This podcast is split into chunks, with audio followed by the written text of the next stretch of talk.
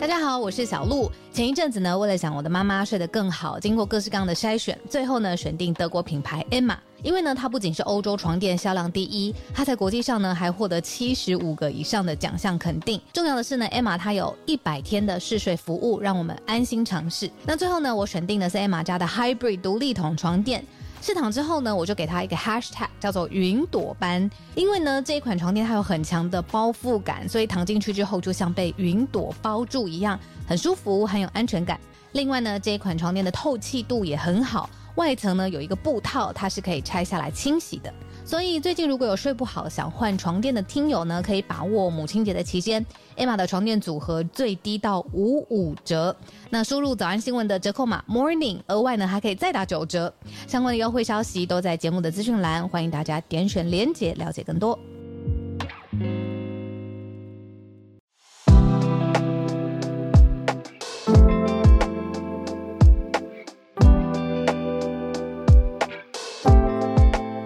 小鹿早安，大家早安。哈喽，早安，大家早安，欢迎大家来到今天一月十八号星期三的全球串联早安新闻。嗨嗨，大家早。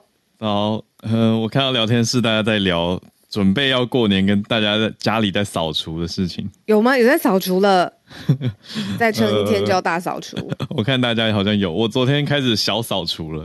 啊，对，小扫除。扫除这件事情是要自己做，还是要交给扫地机器人？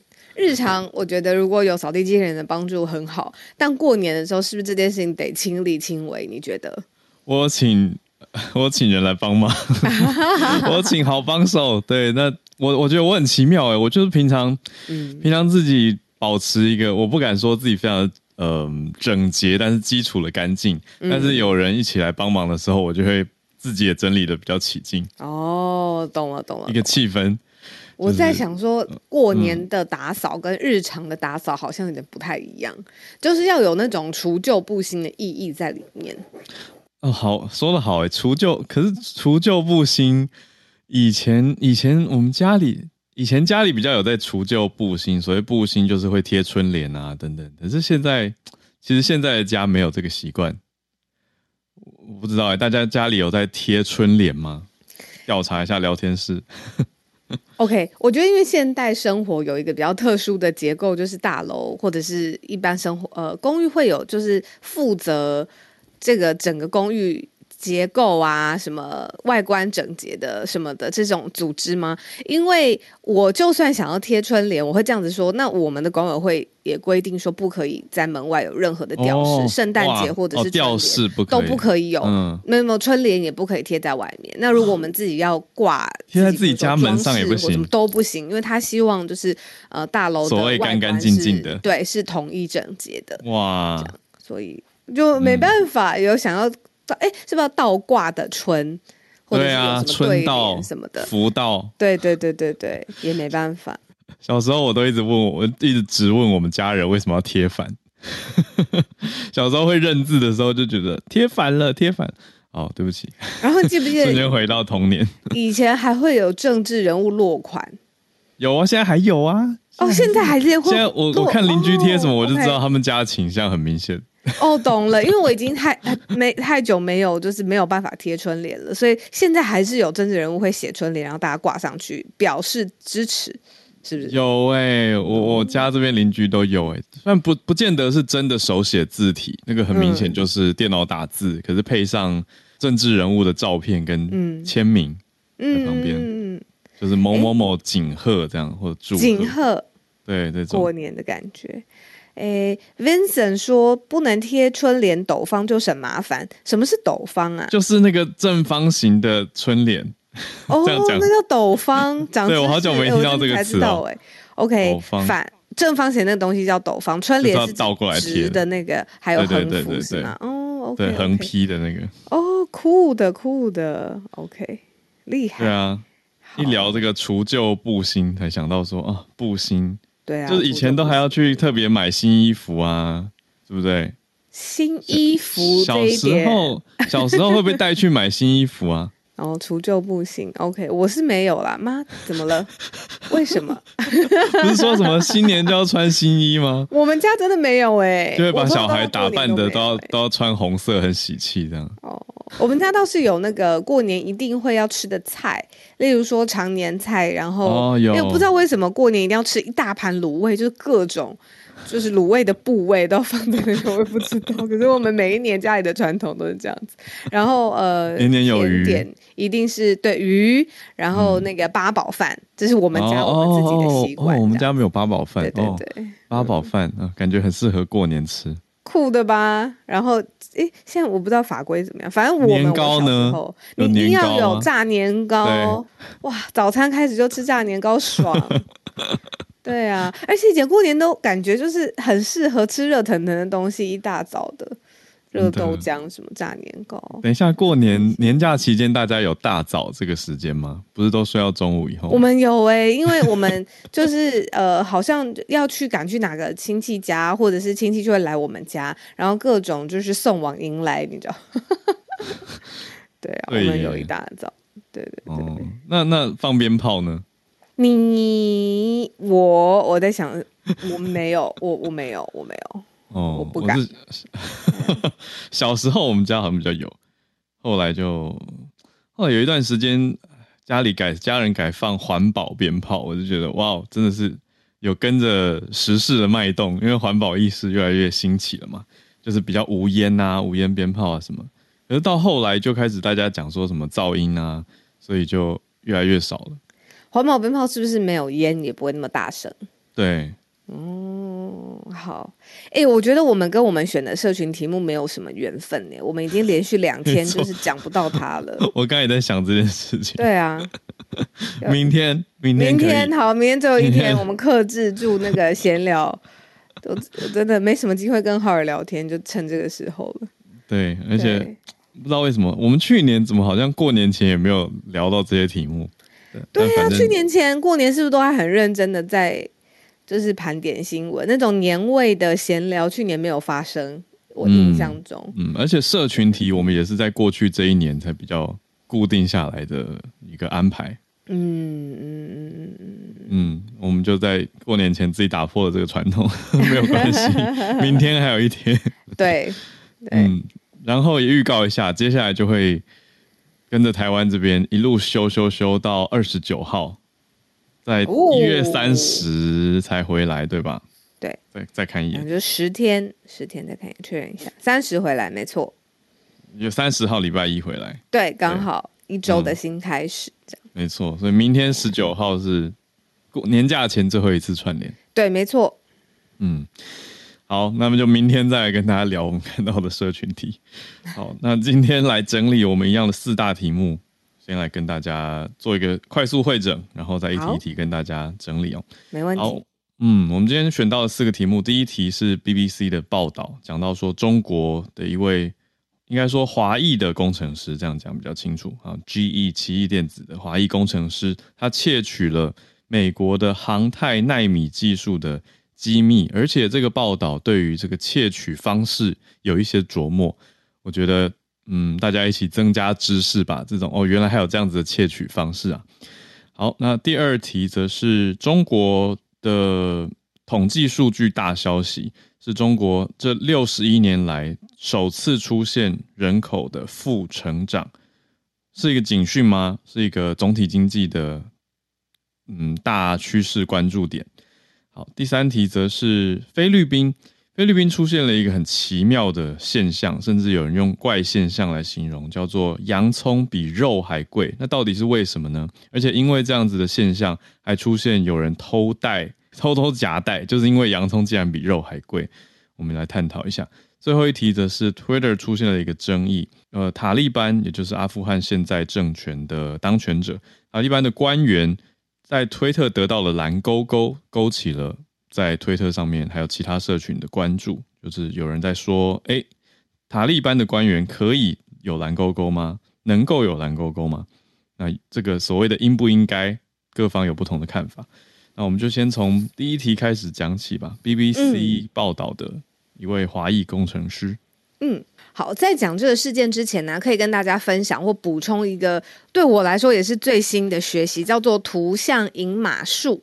对，然后这个呢，有人会把它写成隐写技术，就是不同的翻译啦。有人写隐码术，是隐藏的隐对不对？对没错隐藏的写入，隐藏、隐码这样子不同的隐写技术这样子。嗯那到底是呃什么感觉呢？就是如果有一篇资讯，我们应该是所有的人看到这行资讯或者一个编码或者是城市，我们台湾说城市，其实就是会一目了然的。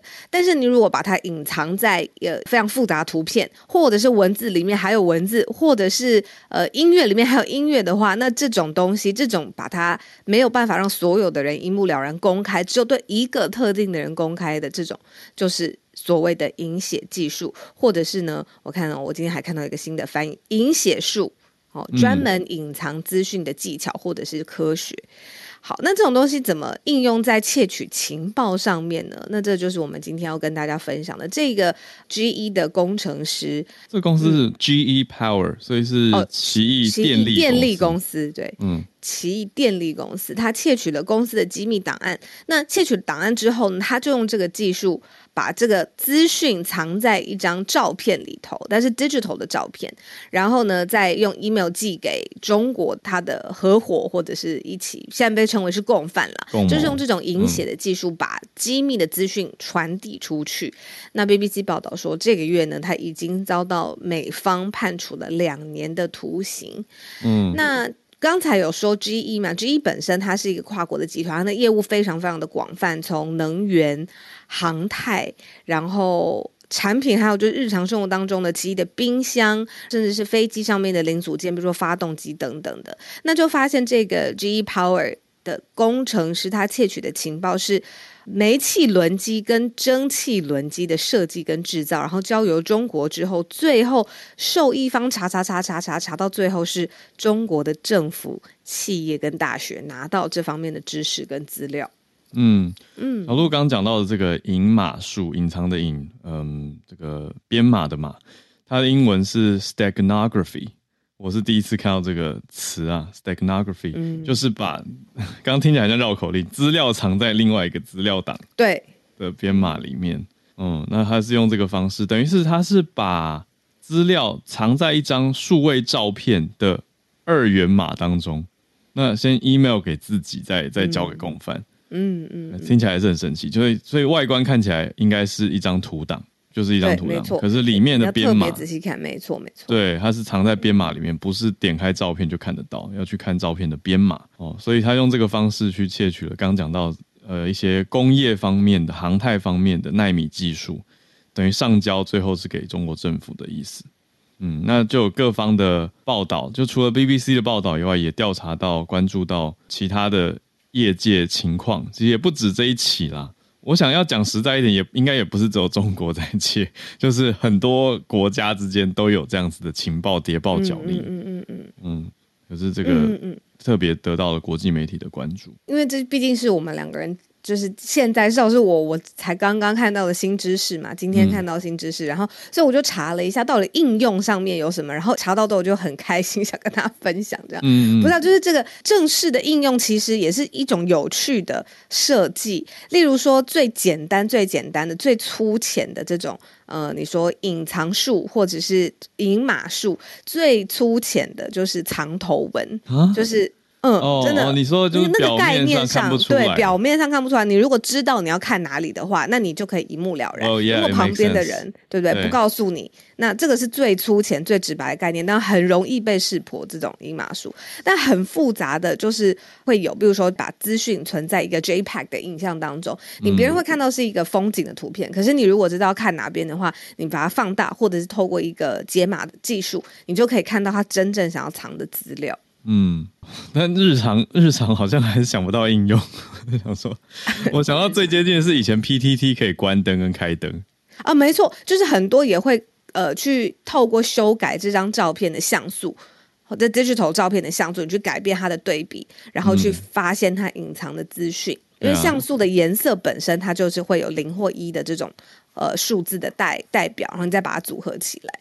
对，或者说你写一个 HTML 的网页，也可以在城市码里面呃写一些资讯，但是不呈现在实际人家点开的网页里面，就变成要去点原始码才看得到。我想是类似这样子的意义啦。那使用这一次这个窃取方式的这位郑小青，他本身是专精在轮机密封技术的工程师，那他参与过蛮多 GE 内部的计划，有蒸汽轮机的外泄。封堵技术等等等，那美国司法部也回应了这样子的调查事件。他说，这样子的密封是可以优化轮机的功能，优化好就是加强改善轮机的功能。总之，这样子的技术这次看来是应该是有窃取成功，但是被抓到了，被抓到了，所以已经美方判刑两年的徒刑。没错，对啊，这是我们跟大家分享的第一则新闻的消息。然后我们刚刚在解释这个新名词的时候啊，聊天室你看我们的听友已经说，呃，这是银马中的银马，反舰中的反舰，就是听友真的是 就是思考非常非常的多层次，然后又比我们快，然后还有那那破解就是要识破你的识破。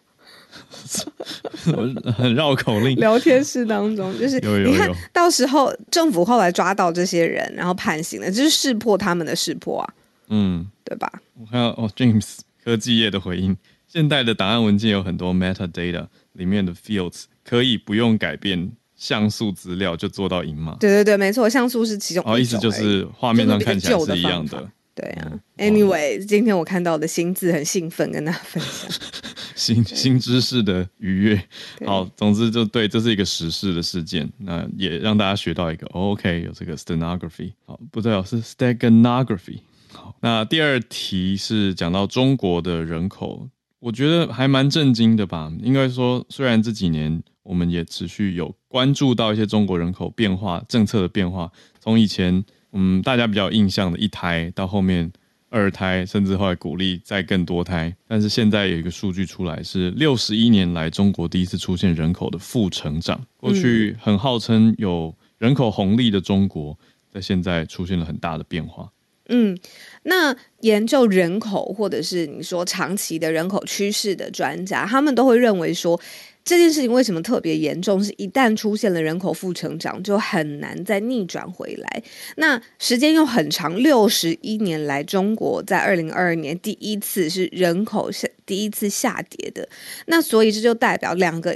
两个前提加在一起，就代表了其实现在中国面临的人口危机，比外界或比中国自己预测的、理解的，就是还要深。那人口有危机会是发生在什么地方呢？它就是会直接牵连在房地产的市场。可是房地产的市场又是所有的经济的前面的那个领头车，它是一个重要的引擎。所以一连串的后续，包括就业、劳动，全部都会改变。那所以为什么研究人口的趋势非常非常重要？就是在这边。好，我们最近一直在。公布几个中国官方的数据，那这次也是来自于国家统计局，中国的国家统计局。那二零二二年，呃，全国中国的人口减少了，比同期减少了八十五万，那是六十一年来第一次出现了负增长，就是负的啦，减少了八十五万人这样子。那这会是被认为定调，这是一个。会说是历史性，如果看它线图的话，是一个往下的转折点，而且是长期不可逆转的人口下降的开始。所以，其实是让蛮多学者或研究中国人口啊、经济啊未来长期趋势非常担心的一个指标。嗯，因为这牵涉到是接下来几年的，你说青壮年人口、劳动市场的人口，那劳动人口逐渐表示，接下来几年会逐年，应该说内内部的供给会逐年的减少嘛。那加上现在自动化操作越来越多，所以会影响到劳动力成本的变化。嗯，那有各方的学者有做出一些分析跟对比观察，像是如果拿邻近的国家来对比的话，日本在二零一零年十三年前就已经开始出现人口的负增长了。那以日本来看的话，人口也是每年的下降，我也会自己想到可以拿来对比的是，我们前阵子讲到印度的人口还在持续的增长，而且会超过中国的人口。那我觉得有一个最直接的对比，就是是我们自己，就是台湾其实已经连续三年是负成长的。嗯，而包括了就是死亡人数也有创下历史新高，就是二零二三年一月初的时候，内政部的这个数据已经公布了，就是前一年二零二二年的人口统计，那出生数就是有下降，然后呃死亡率就死亡数还是有攀升，所以这个两个相加起来已经是。负成长嘛，可是已经是连续三年了。那所以会不会担心说有同样的问题？其实答案是肯定的嘛，就是状况人各国的人口其实就是不希望出现这种转折。那我们是已经第三年。嗯，不过蛮有意思的是，我看到两派蛮冲突的分析说法，就是有一派是认为我们刚刚讲的比较传统大家想法，就是说哦，人口负成长代表说劳动力减少啊、老化啊、经济。速度增长的速度变慢，还有需求下降，支出也会减少，企业利润也减少，储蓄投资都变少等等。可是有有另外一派反过来说，人口负增长对经济成长有利，因为会刺激劳动密集的产业做转型。哦。就是他没有办法再靠这种方式去制造他的利润了，嗯，然后他需要提升效率，嗯嗯嗯嗯嗯，产生新的经济模式或商业模式，嗯，所以不同的分析角度啦，可是比较直观，大家想到还是会是我刚讲的那个传统的第一种想法，嗯嗯，就直接连接在一起，就对人口的指标判读，对啊，嗯，还有很多因素，包括劳动参与率啊。等等等，但是我们看接下来这个情况，嗯，中国似乎也很难，真的是在短期内逆转这样子的现象，因为人口成长的减缓一定是好一段时间累积下来的结果嘛，就是整个社会的趋势跟大家生育率的变化，嗯。嗯，所以这是我们今天看到的第二个题目。好的，我们来看第三题，嗯，这个。蛮特别的奇怪的现象，呃，我觉得可以说是奇怪，而且因为这个奇怪的现象，现在也扩大成走私的问题，甚至是有人自杀的问题。所以你看，这个一个是民生，然后表现物价上面、农技方面的这个，最后其实是让很多人的生活很辛苦嘛。好，那这件事情就是在讲菲律宾，它现在有一个东西非常非常的贵，呃，肉类、鸡蛋。洋葱等农产品的价格，尤其是红洋葱的农产品的价格都。一直的飙涨，然后所有的消费者一般人生活当中就是离不开这些。你看鸡蛋，这不是日常生活当中大家很多营养选取来源。然后肉类，哦，当然也要有。那重点就是红洋葱非常非常的贵，造成了现在大家买不下来，已经不买了。然后等价格合理的时候才买。可是呢，走私贩子就是呢特别会从就是另外的地区带进来菲律宾的人，现在也变得非常非常多。那这个洋葱怪象，甚至已经让就是 C N 还有。Time 时代杂志来报道，就是说解释说为什么现在菲律宾洋葱还比肉还贵，然后去解释这种走私洋葱到菲律宾的这种很多起的事件都很密集的在发生。那主要就是刚刚说的这个农业农产最重要的这个压力，现在也让五名的菲律宾的农民因为这种天灾的损伤还有收购的这个问题，他们都直接轻生，就放弃自己的生命，因为真的是很不幸的消息，就是放家不愿意再继续搏斗。下来了，嗯，对啊，所以现在就是在农业上面的这个状况，还有肉品、鸡蛋，尤其是红洋葱这件事情，因为比肉贵了嘛，这件事情在其实菲律宾的民生上面造成不小的影响。对，可是到底为什么这么贵？现在有蛮多媒体这几天特别在聚焦这件事情。那讲到很大的一个重点，我现在看到是 NPR 前两天的整理，讲到说超级台风在去年袭击菲律宾。损坏了很多的农作物，这是一个很大的点。那另外呢，poor planning 就是说整体的农业跟农地的规划也影响到了呃洋葱的进口。我想这两个是主要 NPR 就是美国国家广播公司这边整理出来的两大因素啦，就是一个是呃天灾，另外一个算是人为的相关影响。那也有人说是。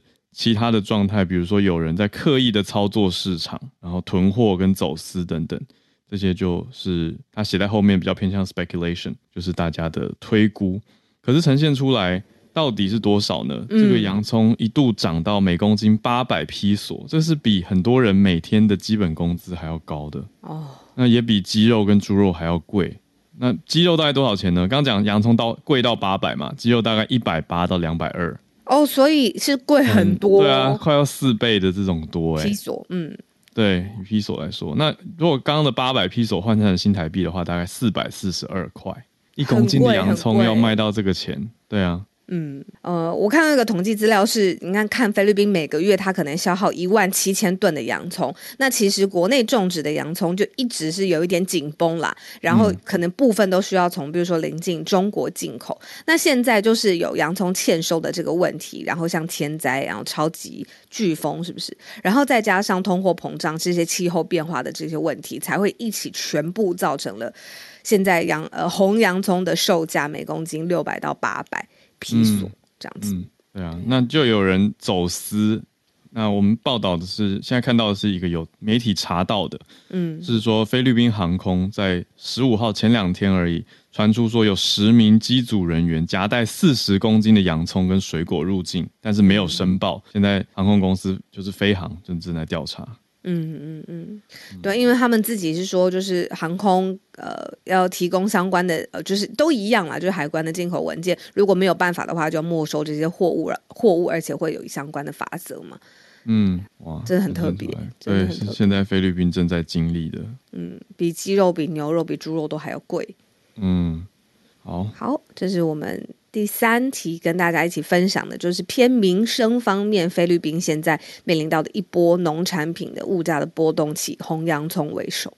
对，也有一些民众上街头去抗议了，对政府、对农业部门、对小马可斯总统去抗议，说食物价格不要再飙涨了。他们认为政府应该要做一点事情。好，那我们来到今天最后一个题目是 Twitter 的一个算争议啦，大家在看。嗯，推特这家公司前一阵子大家都在关注的是马斯克买了下来以后的各种风波沸沸扬扬，但现在看到的是，不是有讲到说推特让大家可以付费取得蓝勾勾吗？那又是 BBC 关注报道到的，讲到说阿富汗塔利班的政府人员也开始使用这个功能取得到蓝勾勾了。嗯，而且它很特别的是，这个政府人员他是专门沟通就政府部门讯息的负责人，嗯，也就是说他是对外沟通政府的重要资讯。那他得到蓝勾勾到底可不可以？嗯嗯，目前至少确定说有两名塔利班的官员，还有四名塔利班的支持者，就是有这种蓝勾勾的标记，所以他们看到东西，大家一来他们会可能用户看到会比较呃相信。然后再来就是他们的嗯能见度，在现在的演算法我不确定，其实能见度跟扩散度在以前的逻辑当中可能都会比较好。可是蓝勾勾是可以针对价值或者是呃这种组织的属性给或不给的吗？谁才可以决定给或不给呢？对，因为有一个很我觉得很可疑的奇怪点，就是当地的媒体报道说，我们刚刚讲的其中一位政府资讯部门的负责人，嗯他叫做赫达亚特。嗯赫达亚特他之前他上个月蓝勾勾被取消移除，可是现在又回来了。嗯嗯而且媒体说这个就是摆明讲说这是付费取得的蓝勾勾。那我就在想，嗯既然是付费，为什么上个月会被移除？那哦现在为什么又还给他？那到底标准何在？我觉得大家就是推特越多类似这样的事件，越会让大家质疑他的判断跟公信啊。嗯，你说要不然很一致的标准，所有人都是付费就可以取得，那是不是还好像还公平一点点？虽然对啊，市场。机制上面规则定出来了，是不是？那如果针对某个人要特别的去审审理或者是确认他可不可以得到蓝勾勾，那这个权利谁？就像我们之前一直在讨论的，就是谁会有，谁可以有。而且到什么程度有这些权利？那我们现在讨论的方向都是从推特的方向去看这些呃人使用。那现在在这一题的新闻的脉络当中，如果反过来这个呃思考的方向的话，有一些强硬的或者基本教育派伊斯兰呃。就是相关非常非常捍卫它价值，他就认为说你要对抗西方世界，那你这些人更不应该用推特这个平台去散播或者是去沟通政府方面的讯息，那也是另外一派人的想法。哦，对啊，连工具都不能用。对，就强硬派的呃、嗯伊斯兰主义者，嗯，那推特完全没有回应媒体这方面的询问，他是沉默回应。对，所以大家怎么想呢？大家普遍还是蛮少，台湾啦，台湾普遍还是蛮少用 Twitter 的。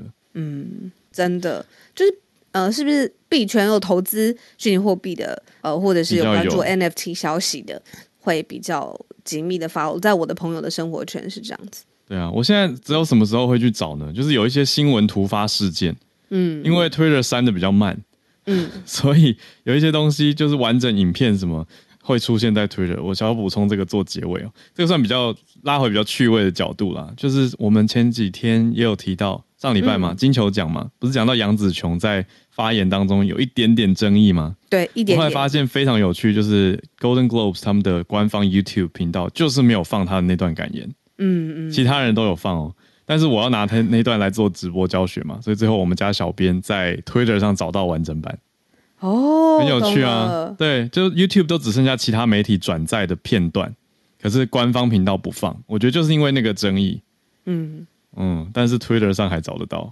这是我还还会用 Twitter 的时候，哎、其实我在跟，就是因为台湾，我我我身边的人，包括我自己，用推特是很少的。那我把这个呃习惯跟呃，只有我自己，我自己平常不会把推特上当成是主要的讯息，呃，社群平台的讯息的首页的时候，我把这个习惯分享给在国际上面的新闻工作者，他们都会，他们都用非 常不可置信的眼神看着我，都会觉得做新闻不用这是一个业余 业余，你是业余的人，不要再来好跟我坏哦说话了，就是的那种就是他们非常强强烈的依赖上面的讯息，而且对他们来说，就可能像是我们打开脸书、滑 IG 一样这么频繁。，我懂意思，嗯嗯，对，所以两边的，应该说我台湾的这个新闻生态习惯跟英文媒体的生态习惯是蛮不一样的。嗯没错没错嗯没错好的，那我们准备要来进到 SMC 早科学的时间。没错。每周三这个时候呢，我们都会邀请 s n a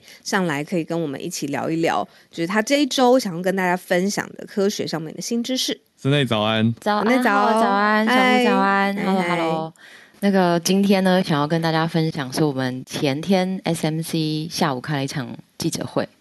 那这个记者会因为是很有趣的研究，也是好酷，对，希望借这个机会跟大家跟听友分享这样。好耶，好，对，这个是阳明交通大学生物科技学系的谢仁俊讲座教授跟陈立芬教授的研究团队，然后他们这个团队做研究很厉害，登上了国际的科学期刊，也是一个蛮好的期刊，叫做《Human Brain Mapping》，就是中文翻“人脑图谱”吧的封面故事，所以就他们的研究封面就是他们的呃研究的那个，因为他们研究是音乐家。所以嗯封面就有大脑啊，然后还有钢琴啊这些。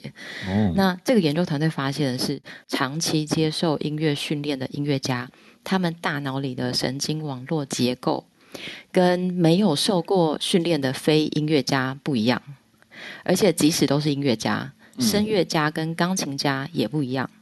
那我觉得这个厉研究厉害的地方，其实在嗯大脑研究里面，常常就会去看专家的大脑跟非专家的大脑有什么不一样。嗯。例如说，他们呃有一个很有名的例子是，他们会去看呃伦敦的计程车司机的大脑，因为嗯，伦敦的计程车司机的那个证照是非常非常难考，超酷。然后呢，他们的大脑有什么特色？真的跟一般人不一样。对他们就真的发现，因为他们必须要记那个伦敦那个很窄很小、很嗯乱的嗯路，所以他们对于路的认识，就他们在大脑里面记忆空间的区域的结构，嗯其实跟一般人就他们就比较大，这样，他们真的就会看到所谓比较会认路跟比较会认路，他比较会记录。对他来说，这件事情是就他的当这件事情变成一个专业的时候，嗯。嗯，他他的大脑其实是某个程度会被改变的。嗯，哦所以大，在大脑的这个成像上面是表现的出来的，是吗？对，是看得到的，就是 OK 在对，所以其实一直都有人去研究专家跟非专家。嗯。可是现在已经走到一个，即使都是专家，我们也想要知道专家有什么不一样。所以这里不止比音乐家跟非音乐家，他们也比较声乐家跟钢琴家，然后他们也看到了差异。嗯也就是说，只要即使你都是长期受音乐训练人，嗯但如果你受的是不同的音乐训练，在大脑上也会看到呃神经网络结构上的差别。嗯，那音乐家的大脑，我们可以先讲跟一般人有什么不一样？对他们看到的是主要是杏仁核的杏仁核和大脑其他区域的连接程度不一样，所以音乐家的连接程度比较多、比较高。那杏仁核的英文叫做 amygdala，就是嗯科学家对这个脑区研究很多，目前知道是说这个区域是主要负责情绪的区域。嗯那在在研究上会看到，如果这个区域受损的话，那病人如果看到这个照片上面有一个人脸，然后他表现一个情绪，嗯他们会发现这个病人他会分不出来，他不知道这是什么。哦，比如说照片上面是非常开心的，然后线盒如果受损的话，我会不知道这个照片上的人原来在开心，我看不懂。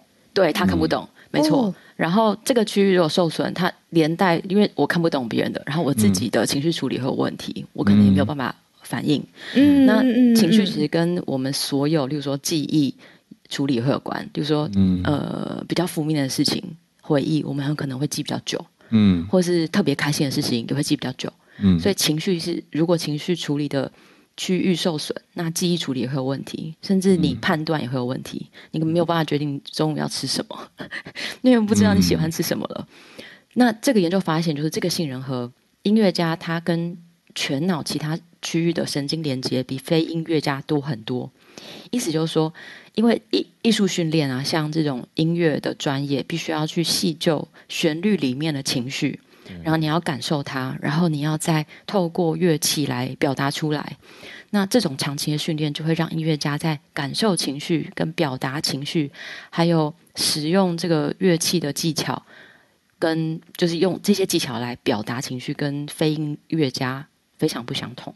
所以是从杏仁核不止呃杏仁核出去跟其他地方的连接，音乐家是就是比非音乐家多很多这样。嗯嗯。嗯所以那你可以再教我们杏仁核的英文要怎么念吗？好，它叫 amygdala，a m y g d a l a。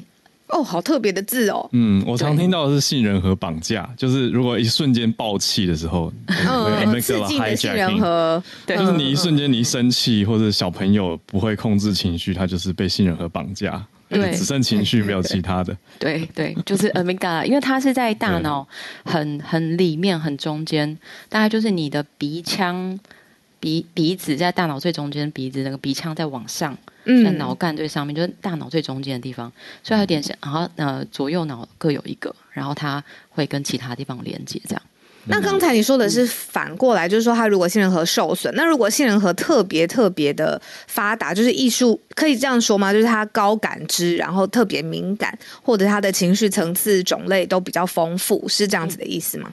对，但是它应该嗯不能说杏仁核特别发达，就你刚刚讲后面是对的，就是它其实是层次啊、感感受啊、感知能力比较强，但是它这个连接是说，它跟其他，因为它不只是杏仁核，例如说其他部位包括表达，嗯，包括呃你要使用动作去协作，嗯。协，作，对，所以它是跟它它是杏仁核跟其他区域的连接很强。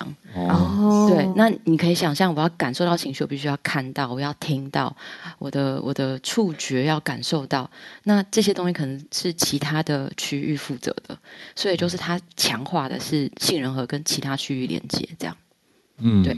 那这个研究，它你刚刚讲的是钢琴，就音乐家跟非音乐家嘛。嗯，但音乐家他分的是声乐家跟钢琴家，嗯。差别在于声乐家没有用乐器，但嗯，他他其实其实他有了他的乐器是他的，己就是他乐器没错，没，错，他的他这个他的身体就是他的乐器。嗯。嗯。那这里的差别就是，声乐家的乐器是身体，那他用的是声带的肌肉啊，然后呼吸啊、肺部啊，然后整个整个胸腔啊，然后可能还有一些些微的肢体动作，但主要是呃这些身体的器官来表达音乐。那他们发现的是，呃，看大家可以想象的是，呃，钢琴家他必须要用左右手一起协作来嗯、表达音乐。那我们知道右脑它其实控制的是左半边的肌肉，左脑控制的是右半边的肌肉。嗯，所以如果我们是右撇子的话，那我们的左脑的动作控制就会比右呃动手的动作控制会比右脑好很多。嗯嗯，对不对嗯？但钢琴家因为他要持续的练习双手，双手，对，嗯所以他的左右大脑都必须要持续的训练。嗯嗯所以他们看到的是哦，那好，再讲一个声乐家他用的这个整个器官，就唱歌的这个器官，其实就是我们说话器官。嗯。那说话呢，其实现在大家知道是比较是左脑负责的，嗯，所以他们对他们看到的就是，嗯、声乐家的左脑连接会比钢琴家好。嗯。哦，对，但可是钢琴家是平衡左右脑都要同步训练，所以相较之下，钢琴家的右脑的连接就会比声乐家好。这太酷了，对，所以他太酷，很酷，对？我觉得他最，我觉得他最酷的地方是，很多人会觉得，嗯、就是其实我们在中文里面也会有类似的这种俗语，就是呃，好像很小的时候，或者到某一个年纪之后，你你的人生就固定了，或是你的大脑就成熟了。这种成熟在讲的，好像就是 不会有改变了。他他他除了变老以外，不会有其他的东西。但这里看到不是，就如果你是长期的学习、持续的训练，对，那其实你的大脑是会被改变的，它是有可塑性的。神经可塑性，对，这个叫大家会说还要神经可塑性。嗯，对，那这件事情是，叫什么 neuroplasticity，对，没错，就是这个词。对，对，就是大家其实一直在谈的，就是其实我们是可以透过后天的训练，嗯来来让我们的大脑可以有改变。但是这个研究，因为嗯，他做的就我们他没有做任何基因上啊这种，所以他其实没有办法真的去区分。嗯，先天跟后天到底是谁？嗯嗯嗯他也没办法区分性别，因为在台湾收得到的主修 major 是音乐的，大部分是女生。嗯。哦，所以他收比较多女生，而且大部分是右撇子，所以他没有办法看到嗯、呃男女的差异啊，或是嗯、呃左右撇子的差异这样子。嗯嗯对。好，这个太厉害了，我觉得我觉得很很非常有趣，而且结果就是也是很厉害。对，曾经，我最后追问一个跟这个有关的，就是这些这么多不同类型或专业人士要去是扫描他们的头脑呃头部脑部是 MRI 吗？还是什么呃技术可以让他大脑的活跃区域或连接程度成像，让我们判别的出来？好厉害的问题，对。他，对他他他用的是他用的是 MRI 没有错，嗯。但是他用的是呃一个呃更就我觉得是一个比较先进的技术，它用的是扩散性的 MRI，意思是嗯它可以看到你的神经束，就大脑里面有神经，但神经其实会这样一束一束的，就是、嗯对。那他们会看到，他们是真的可以去计算那个神经束的多寡。所以一般的 MRI 它看到的是灰质，嗯就是大脑最外层的那个，它是从脑外去看到的，所以它很难知道白质，白质是灰质底下那个，但其实杏仁核是被白质包住的。嗯哦，OK，对，所以如果你要算这个杏仁核跟其他脑区的连接，就必须要知道白质。所以他们用了这个扩散性的呃核核磁共振的技术，可以算出白质神经束的多寡。那他们是用这个方式发现，嗯、科学呃音乐家跟非音乐家还有音乐家之间的差别，就是这个神经束比较多，在音乐家的大脑里面就是杏仁核跟全脑的连接这样。嗯，哎，好有趣哦哦，谢谢我可以跟大家小分享一下，因为有人研究过我，哇，真的吗？就是因为我我们我接受过口译训练嘛，对，所以也有人做这种专家跟哦对口译的就是有没有受过这个训练的人，大脑有没有不一样？那我们做的那个是 fMRI，、哦，就是比较一！般的这种形呃形式的研究。好好想看他的 paper，因为你们脑要分开，对不对？等于是要听，然后要思考，要接听跟说同步，对对对对。哦对，那他可是可是他没有办法，那在实验室里面直接要我们做同步，应该说那个有人会做眼动的追踪研究，就是我们在同步口译的时候，眼睛在看哪里，哦，这个对很有趣。对，那也是另外一种。然后我们刚刚做的那个比较简单，就是让我们在 MRI 的那个机器，对，然后呃，哎，MRI 是躺着进去的，躺着，对，大部分是哦躺着，也有坐着的，不过大部分是躺着。呃，那个就没有做其他的变数，我们就只是看预测。嗯对，可是坐着的时候也有一种机器是坐着，然后就要让我们看荧幕，就会出现中英文单字，是，它就要去记录我们大脑当时的反应。那嗯另外这个可能是 ERP 或者 EEG 或者嗯 MEG，嗯总之它是在你大脑嗯上面记录电流。嗯，对，哦，太酷了！哦记录电流，心脏也可以，对不对？对，心脏也可以。对，好啊，因为我们的大脑在运作的时候，一直没有运作也是啊，它持续的放电。嗯，对，所以那，在放电的时候，呃，这种呃其中一种的就是记录你的大脑的电流，那另外一种 MRI 它是记录你大脑里面，因为你要使用大脑的时候，它血液要经过，要带氧气过去，让那个地方运作，所以它看到的是那个氧气的变化。有一点不一样，但都是记录大脑。但这个研究它做的是在结构上去计算那个白质的数量，这个跟我们刚刚讲的都蛮不一样的。懂，嗯，我觉得这最励志的就是 Snake 刚带出来那个讯息，就是我们努力学习。是可以的，是有神经可塑性的，对啊，对，所以大家今新的一年想要学什么，放胆去学吧。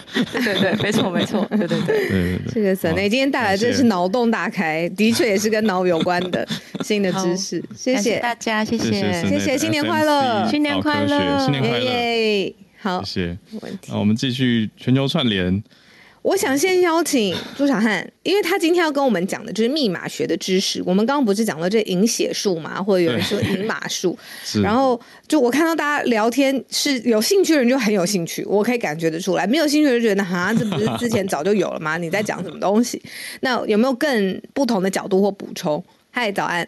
Hello，小周早安，Hello 早安，对，好，先说一下就是图片转写，因为图片就是我们人用人人去看的话，当然一幅图片是最主要的，但是问题是电脑是没有办法，就是以目前的电脑来说是没有办法像我们这样直观的观察图片，所以其实我们在就是把图片存入电脑里的时候，图就是电脑并不是去储存一个图片，而是储存一大串的这个数字，这个数字在我们人类看来是没有任何意义的，但是对于电脑来说，这个就它可以重新转写。写成就是一个崭新的图片，那转写的方式有多种多样，比如我们现在常用的这个 JPG，就是呃图片文件的一种，啊，它其实就是一种转写，只不过它为了减少储存的空空间，会在转写的时候把这个一些不是太主要的这个 source 给这个剪掉，所以一般来说，J 这个就是 JPEG，它的图片的格式的容量很小，呃，就是经常一个图片可能只有几十个 KB，对，就几十个 KB，但是它的清晰度是有下降，但因为它是砍掉了那一些，就是有点像不是主干，只是那些零星的树叶什么的，呃，所以它不影响这个图片。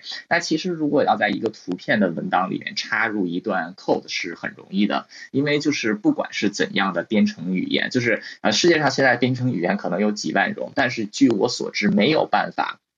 在其中插入这个就是有点像笔记的语言，只有两个，一个是这个 M，就是 MIT 在一九六五年的时候开发出来的一种档案库语言。档案库语言一般来说就是早期的是没有办法来插入的。那剩下的这一些主流的语言，其实都可以在其中插入一些笔记。啊，那这些笔记往往前面要加上特定的字符，比如说 Python 的话是两个井号，那它就不会对整个文本原先的演算法造成任何的影响。但是你却可以在其中。插入内容，当然就图片来说的话，主要还是看它图片相认的格式。呃，所以在你在这个图片的 code 里边加入了这个笔记之后，如果你不去直接看这个图片的 code 的话，你是完全看不出来的。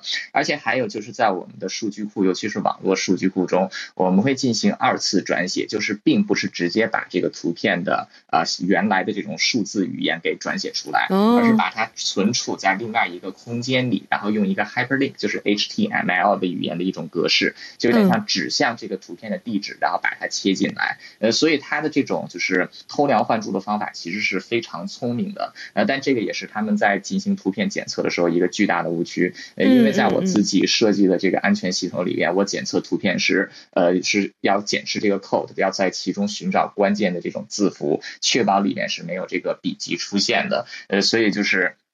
就我觉得他的这个偷窃的方法其实真的蛮聪明的。那另外这里解释一下这个密码学。呃，其实密码学跟随人类历史有很长时间了，就是早期的希腊人还有罗马人都有用这个密码。呃，其实密码说起来很简单，它其实就是对语言的另外一种转写，就是把它变成一个看起来不太一样的东西。呃，我现在的这个我的 bio 里面就放了一串密码，这个是一个很有名的密码。对，这一串密码它是很乱的字符，它是英文，英文的。转写，呃，那这个其实像比如说这个凯撒，就是这个罗马帝国的这个奠基者，凯撒当时就有自己的密码，他的密码非常简单，就是按照拉丁的这个字母表，就比如说你要是这个一开始你是一个 R 的话，你就直接转写到第三个字母，就以此类推往后推，往后错三位再写出来，呃，所以你就能够拼出来。对，然后像我在这个我 bio 里的人的这个密码，它其实就是把。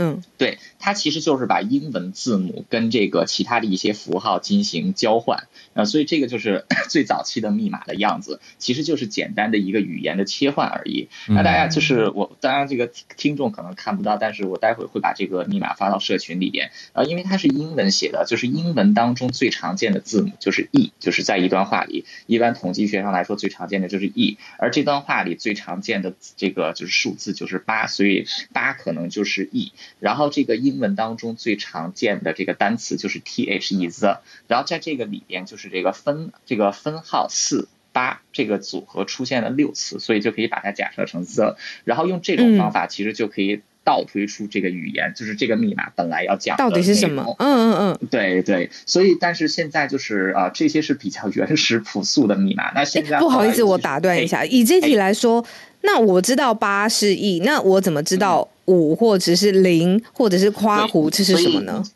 所以你先把所有的八转写成 e 之后，然后再观察其他的 pattern，就像这个语言学里的这个 syntax 辨认一样，像这个分号四八这个组合就是出现了六次，那它就很有可能是英文当中最常见的一个三个字母的词，就是 t h e the。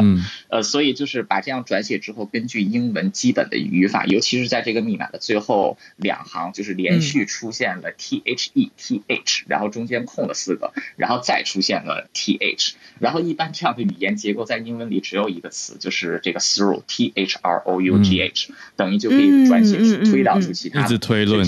对，所以是一种推论。那现就是这个，其实就是密码最基本的格式，其实就是一种转写啊。但现在我们是经过多重的加密，比如说德国在第二次世界大战的时候使用的这个 Enigma，就是 Enigma 密码机，它其实就是进行上千次、几百次的这种加密，因为它的这个密码机内部有非常多的转轴，能够把一个字母经过几十次的旋转之后变成一个完全不同的样子。然后如果是一个词的话，就会有上亿种拼法。所以，如果你要是没有那个钥匙，就是没有那个就是合适的这种就是插入的话，你是根本就没有办法来算出来。呃，现在的这个加密是比这个是比这个就是呃是更强，就是它的一个语言是经过了无数次、几百次、上千次的转换，所以现在的密码用人力来进行破解已经很难。但是，一旦掌握了这个就是密钥啊，就无论是私人密钥还是公开密钥，其实一插入就是整个密码都可以解回来。就像这个我。File 里面分享的这个密码，只要掌握英文最基本的规律，它就是看着再唬人也是能解出来啊。所以这个就是为什么啊，网络安全真的非常重要，就是啊，无论密码也好，还是这些安全密钥也好啊，一定要这个保留住。嗯，就是这样的补充，谢谢。哇，感谢朱小安今天带来的密码学知识。好。非常感谢长知识了，那我们就继续往下连线。然后这边特别谢谢朱小汉，Clifford 今天麦克风感觉很 OK，对，可以可以打开了，非常 OK 哦，嗨嗨，就是啊，Cloudhouse 的 Android 开发部门就是要加油啊！好，那哎，刚才跟那个那个汉超老师就是呃补充一下一个问题哦，那个 Python 只要一个一个井字号就是注解的，不用两个。好。那今天要讲的东西是呃 Gen Z 的事情嘛？那那浩尔跟小鹿要不要猜猜看？就是他他先他的这一篇文章，CNN 这篇文章一开始就先写说呢，他们是先从 disposable cameras，就是那种抛弃式的底片相机开始，嗯，然后接下来是呃低腰牛仔裤。其实中间还有一个他们没有写的是，其实还流行过一阵子是有线的耳机，就是大家不戴 AirPods，然后改成去戴 AirPods 这样。然后不，那你们觉得现在流行的会是什么呢？你说现在对 Gen Z 流行的是什么？是不是？对，重新流行回来了。科科技产品是一种东西，一种科技产品。有线耳机不是回来了吗？没有没有，有线耳机过了。我说这是接下来的是听音乐的东西吗？哎，可以听音乐。每天都在用。说随身听哦，可以听音乐。呃，Shuffle 不是。哦，你说 iPad Shuffle 吗？对啊，是这种吗？这个方向吗？没有没有没有这么夸张了。好，所以每天都在用，每天都用。然后你现在也在用的，也就是你的手机。可是他们流行的手机是什么？他们流行的手机，对，他们流行是折叠手机，没错，折叠的。他们最近非常红折叠手机，我说的不是 Galaxy 那个 Z Flip 哦，我讲就超厉害的那种韩星会拿出来在韩剧里面那种，对，是真的传统的折叠手机，就是不能够那个上网的那一种啊。他说哪里找到的？现在都还有在卖，他们就说他们去沃尔玛买，然后呢，反正这个东西就是在 TikTok 上面就突然爆红这样子，不能上网啊。嗯，就是 feature phone 啊，就是以前的 feature phone，应该说还是可以上网啦，但是你没有办法装 app。嗯，那反正呢。就是他们现在在 TikTok 上面就开始大量的流行，然后还有很多的影片在告诉你说，在教你要怎么就是拍出完全不用管它，反正它就是有一个模糊美学的，就是 low quality camera photos 这样子。然后他们用的 hashtag 第一个是 bring back flip phones，然后第二个 hashtag 是 Y2K aesthetics。然后对，然后呢，但总之他们最重要的事情，他们说的是让他们可以呃离线的这个 ability。那或者说，至少是让他们在二零二三年的这个当代的时候，让他们能够做极限这样。他们访问了几个，就是真的开始拿折叠手机的呃大学生。好，那这些大学生第一个就讲说呢，他觉得他每天真的花太多时间在 social media 上面，他觉得对他来说真的非常的不好。这样，嗯，那 CNN 就这边有下一个注解就讲说呢，就是呃，smartphones 这这智慧型手机跟跟 social media 确实是大概在二零一二年的时候开始非常的普遍发达，然后同时这个时候也有观察到说，其实 depression 就是呃忧郁的状况也在这个时候开始慢慢的增加，所以它是一个相关联的事情这样。那另一位就是受访的大学生呢，十八岁哈，就是 freshman 这样，然后他就讲说，他现在就开始有一个新的 routine，他如果现在每天跟朋友出去 hang out 的时候呢，他他们就会把他们的 smartphone 放在家里，然后他们就只带他们的 flip phone 出去，然后呢。去用他们的 flip phone 拍一些照片，虽然这些是远古的 camera，叫大家还是拍的很开心。好坏哦，远古。他真的这样写，我跟你说，他真的写，他写很受伤。然后，然后呢，他们说，呃，我要把你的声音慢慢拉下来了。好，然后呢，他就说，而且另外一个就是讲说呢，就他跟朋友出去 hang out 嘛，他就说这些这些就是 flip phone 是一个 big conversation starter，就是真的是一个开启话题的东西。他说是啦。对，如果你在 party 上面，大家就讲说，这样听起来蛮好玩的。对，他就说，他就说，哦，天哪，那是一只折叠手机吗？然后大家就会围过来，然后就可以开始有一些话题这样，然后说大家都超级爱这样，有点酷。你看，我们网友 Daisy 说，是我的青春，你的远古，没错，他们他们说是远古，没错，好酷。那所以。那反正他们就讲说呢，就是他他就发现说，在他就是换了手机，就是有这个换了手机的这个动作之后呢，他就觉得说，呃，在换手机之前，他觉得他每天在就是在大学的这个夜晚呢，很长，就是看到那些 unwelcome 的，就是非常不受欢迎的 social media 的 post，或者是他写的就是 text from an ex，就是从他的男友前男友传来的讯息，然后每天都哭着这样子看他的手机，他说现在他就觉得这东西的最大的原因就是因为我们的手机，那。他就说，折叠手机呢，就是消除了这些在大学里面遇到的所有的坏事情，但是又留下了所有就是就是关于手机的好事情，也就是联络别人以及拍照片跟影片。虽然是远古的相机，对，但反正呢，而且他我觉得最神奇的是他这样形容啊，他说他说 the photos and videos on this are fire，我不知道什么意思啊，但是他就说嗯对，然后 然后他就说，虽然这些照片呢就是又糊又不清楚，但他觉得他。这些照片就是完美的捕捉了，就是他在大学里面的这个 vibe，就是这个氛围这样子，所以嗯，他们他很爱，这是第二个大学生。然后第三个我觉得很有趣，第三个我觉得他讲的就是这是一个蛮蛮重要的。哎，接下来讲的是一个蛮重要的事情，就是他说，娟子已经很习惯这些东西了嘛，就很习惯说呃手机上的各种功能啊，然后是 Instagram。Find My 就是那个，如果你是用 iOS 的话，有一个 Find My App，中文的话是翻成寻找，就是你可以搜寻你所有的 Apple 装置这样。然后其他其实你你用 Google Maps 或者是其他的第三方软体，也可以透过 GPS 定位，所以它有些 safety concern。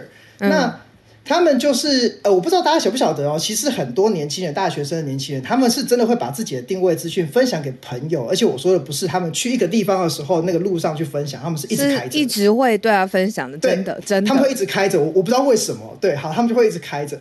那他这边就讲说，就是这个第三个人，他们就说他发现他当他开始不用这些 Find My 的这个功能之后。他跟他的朋友其实更紧密的，就是呃关联关系其实更紧密。他们就是靠着一个找一个这样子的方式来去知道说谁现在在哪里，他们不需要去透过那个东西。嗯，而且我觉得最神奇的事情是他讲说，他有一天晚上，而有一天他决定说，因为他们有一个那个夏令营，他就说他我决定要只带 flip phone 出去，因为他觉得这很酷，他就只带 flip phone，就他不要带 smartphone。然后他的爸妈跟他讲说，当然不可以，我们要有办法知道你人在哪里。然后，所以我那时候看到这段的时候，突然觉得说，我好像懂了什么，你知道吗？就是对这些捐自己来说，smartphone 虽然方便归方便，对，可是某个程度上，它其实是一种 tracking 的工具，这个 tracking 可能来自你的朋友，可能来自你的爸妈。那所以他们想要 free phone 的这件事情，第一个原因可能是 privacy，他们向往那个就是一九九零年到二零年呃两千年的这个年代，一个可能是因为 privacy，另外一个可能是他们再也不需要去很精心的挑选他们的照片，他们可以拍出一些很糊的照片，但他们也不在意，他们就是想要那个 vibe 这样子。好，所以这就是 CNN 的报道，有兴趣的大家可以搜寻 CNN Business 上面关于 Gen Z 的这篇文章。CNN Business Gen Z，因为有人在好奇说这个来源了，感谢 Quiver。非常主要讲的是，因为 CNN 呢，它是从美国这边做的调查。嗯，对我很难想象台湾的大学生 就是全面的改用折叠手机有点难，因为折叠手机就没有 Line。哦，哎，可是那些我们刚才你看聊天室讲的那么多品牌，Sony Ericsson 这个回忆，你看 Motorola，这个真的是不可思议耶，真的，我觉得开启另外一个时光机的感觉。可是现在如果叫大家用回去，大家会想要用吗？会有一种特别新鲜的感觉回去用。对 Gen Z 来说，对我们来说是一种怀旧的感觉，或者是青春回忆的感觉回去用。哦，要这样讲的话，我阿妈一直很潮啊，我阿妈一直都是用折叠手机到现在。那就是潮，就潮到 潮起来等，对，潮起来等一样，是不是？对，没错。然后工作的时候，你说真的要联络 Line 或什么什么，因为我想应该还是回到自己日常会用的装置嘛。但是，对啊，你看出去有个话题，或者是是啦，是，对不对？我今天就想拍那种美感的照片，Why not？对啊。对。可是我刚听下来，还是有一种觉得，这个就是大学生自己做自己很开心，因为你说 Text from X，那用折叠手机，X 还是传得到啊。如果他有你的号码的话，虽然这样讲很煞风景，可是。就是简讯还是传得到啊，所以我就想说，嗯，这是不是就他们喜欢，因为喜欢折叠手机，所以就把所有好处都讲到折叠手机上，可能是一种新形态的自由翻转吧。就是刚刚 Clifford 帮大家整理到的其中一个因素。好，我们今天最后我邀请叶老师来跟我们连线。好，叶老师早安，老师早，好，好早，小鹿早。今天要跟大家分享的是最近。其实我觉得类似的话题其实已经有一阵子了，但是最近这个是由晋传媒报道的，他就是提到说，鉴宝局的前主秘涉嫌把台湾的鉴宝资料可能是外泄到大陆去。嗯，在这个新闻里面，他提到说呢，包括像总统府啦、立法院啊等等啊这些投保人员的各资呢，全部都外泄。为什么他们会认为他把它外泄到中国去呢？主要是因为他从二零零九年到二零二二年之间，因为他当时他是主秘，他利用他的职务查询系统的权限，在这个中间呢，他很多次去了中国，总共有十几次，而且每次他去中国回台湾以后呢，他家族的相关账户就会有大笔的款项汇入。嗯。而且汇入的款项呢，超过新台币十亿，哇，这个是非常难以想象的。那目前是正在调查中，哎，嗯，那事实上类似的各自外泄，其实之前我不晓得大家有没有注意到，但是这个就是没有报道，那也没有听有分享，就是说之前曾经有户籍资料外泄，但是后来政府说那个不是户籍资料，因为格式不符。但是到底是不是？其实我想，因为我有朋友对这个治安非常的关心，照他的说法，他是觉得说那个可能也是户籍资料的外泄这样子。嗯嗯。那当然，这件事情目前这个鉴宝局资料外泄的事情，目前是已经展开调查。那这位前主秘现在被五保请回，就没有要交保释金，嗯，就已经被请回去。但是以这些不明的账户汇入的话，感觉上我觉得这件事情应该是有的，只是说这个严重的程度到底有多少，就要继续追踪了。这样子，嗯，很大的一个消息。我看到这个是晋传媒在昨天昨天发布的一个报道。对，而且他十几次去中国，好像都带着家属过去。然后常常礼拜四出去，然后礼拜天回来这样子。